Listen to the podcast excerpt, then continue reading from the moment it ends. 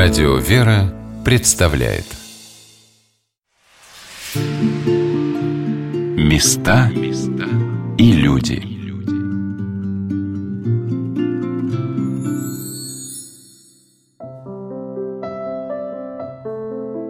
Как созидается преемственность поколений? Родители передают свой опыт детям, они развивают его, приумножают – им хочется научить и своих детей чему-то такому, что для них является очень важным. А в чем же заключается преемственность? Вероятно, есть в жизни людей что-то такое, о чем никак нельзя забыть, что обязательно должно на Земле сохраняться. Вера, культура, история. Что мы воспринимаем от своих предков, чему мы можем у них научиться. Здравствуйте, дорогие друзья, у микрофона Анна Шалыгина. Сегодня мы с вами отправляемся в среднюю полосу России, в город Курск, объединивший собой очень многих людей, которые завершили свой земной путь за его пределами, но в новейшую историю Русской Православной Церкви встали в ряд с одним, для кого-то пока еще не очень известным, но таким значимым именем – новомученики земли Курской. В каждом российском городе в наши дни собираются материалы по изучению подвигам мучеников и исповедников православной веры в годы гонений в XX веке – где-то эта работа совершается настолько плодотворно, что собор святых того или иного края, где подвязалось множество древних угодников Божьих, с каждым годом пополняется все новыми и новыми именами.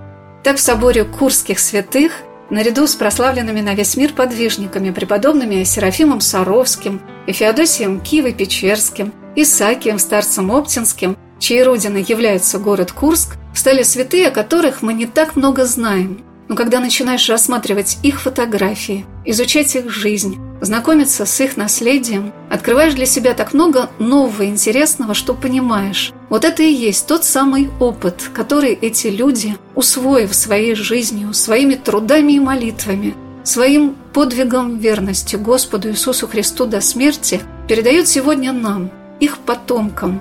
Мы познакомились в Курске с Иреем Владимиром Русиным, батюшкой, который возглавляет историко-архивную комиссию по изучению материалов о репрессированных священно-церковнослужителях Курского края и рассматривая в архиве Курской епархии редкие фотографии священномучеников архиепископов Курских Ануфрия и Дамиана и многих других священнослужителей, пострадавших годы гонений, беседовали с батюшкой о том, что наше время очень необычное, очень ценное. Сейчас, как никогда раньше, стал открываться огромный пласт истории – который нам иногда даже не по силам воспринять.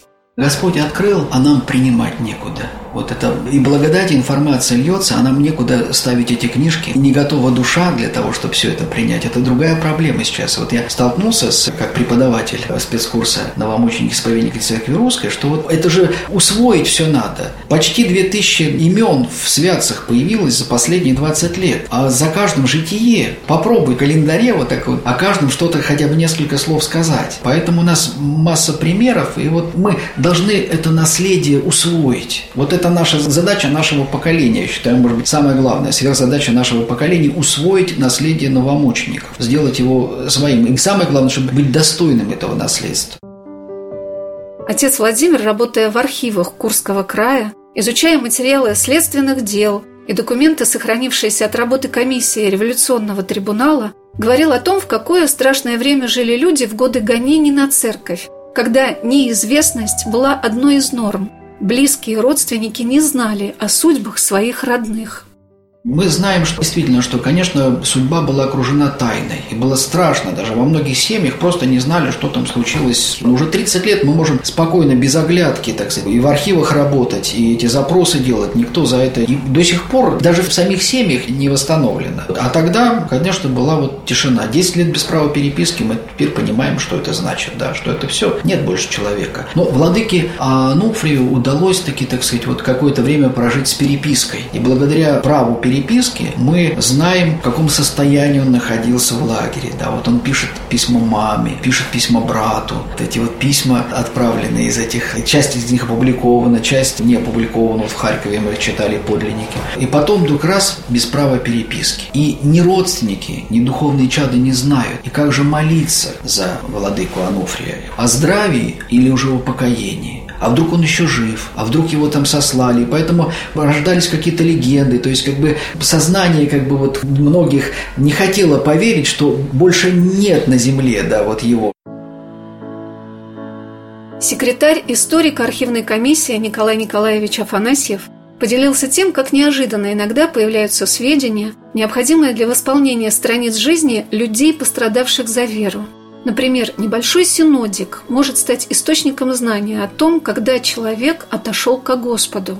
Так обнаружили сведения о священной исповеднике Амвросии Полянском, епископе Каменец-Подольском и Братславском – для того времени было явно, что возвращения не будет. Но Бог так управил, что все равно мы же люди верующие, мы понимаем, что человеку невозможно, возможно Богу. И вот эта вся та информация, которая не смогла раскрыться тогда, она раскрывается сейчас. Вот даже в такой детали. К примеру, не знали, когда умер один из епископов. Дата смерти была его неизвестна. И случайно у нас в Курске тоже я как бы женщина зашел, у нее оставались документы от дедушки священника. Она их случайно обнаружена в погребе. Спустя, по сути дела, это уже сколько лет прошло-то, это было в начале, середины 2000 2010 год и так далее. И вот там был помяник для священнослужителя. И помяник, и краткое молитве при служении литургии, и помяник. И вот на этом помяничке просто открываешь, и кого за усопших, и пишется имя этого епископа и дата его смерти. Вот этот помяник я отдал игумену Домескину в Москву. До сих пор было неизвестно его смерти. Это один из случаев, когда вот такая книжечка книжечка, которая пролежала в погребе, ну, уже спустя, наверное, 70 лет уже прошло, с 30-х годов, да, она сохранилась каким-то образом, не сгнила, ничего вот. И она попала в мои руки, а руки мои принесли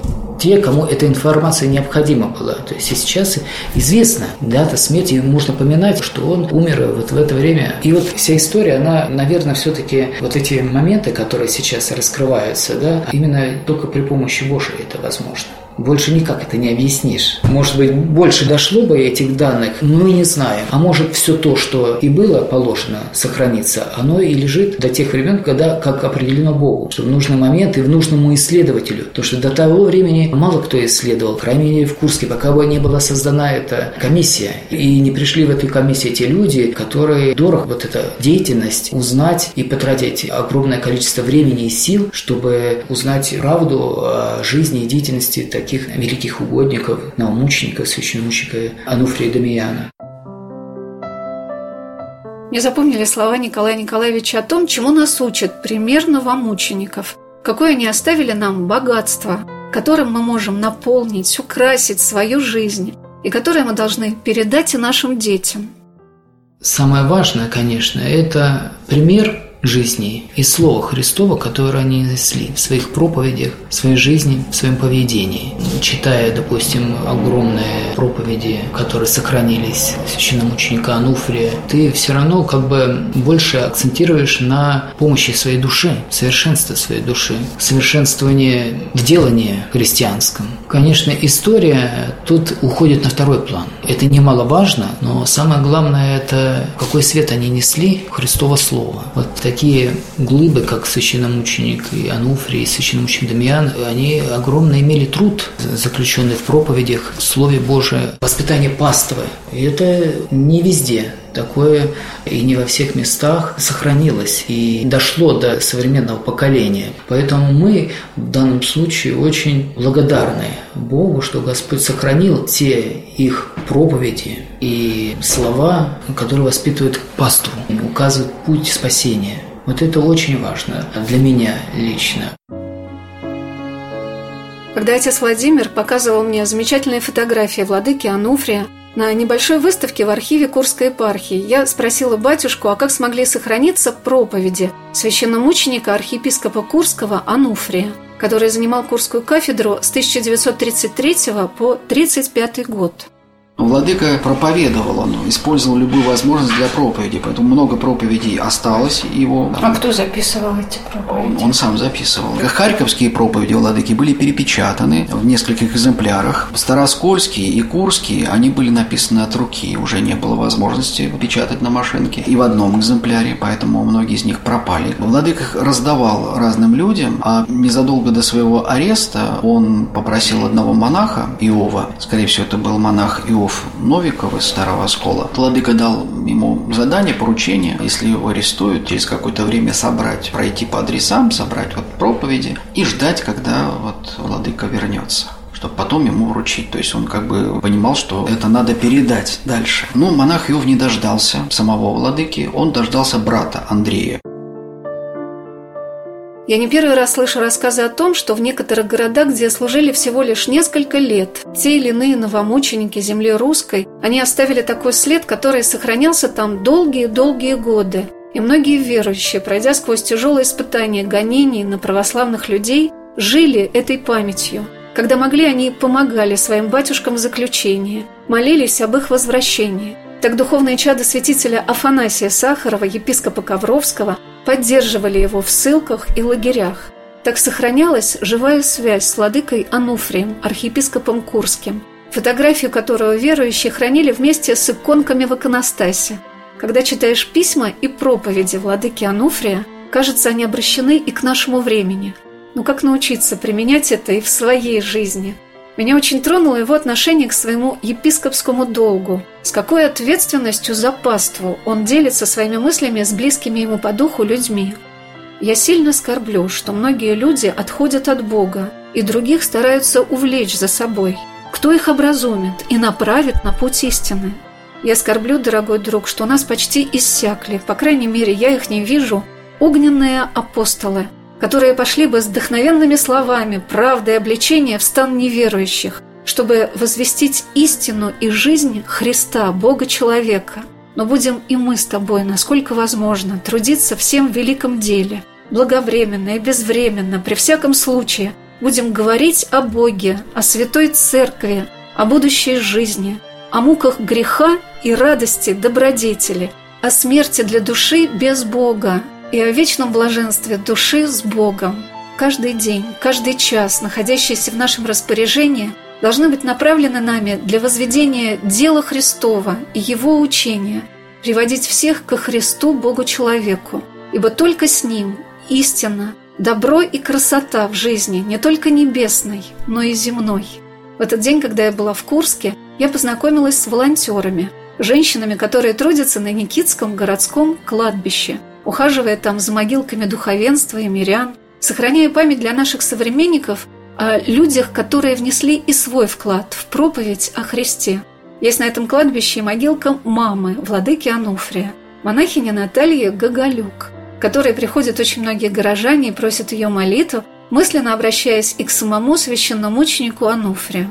Валентина Жекулина – учительница. Она преподает основы православной культуры в одном из курских интернатов.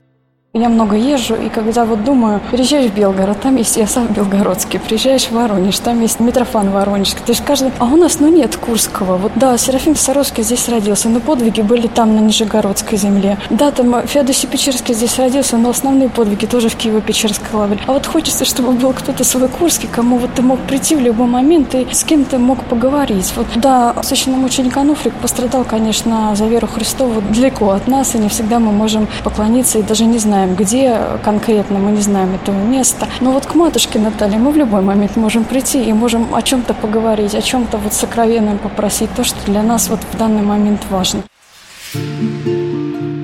Места и люди.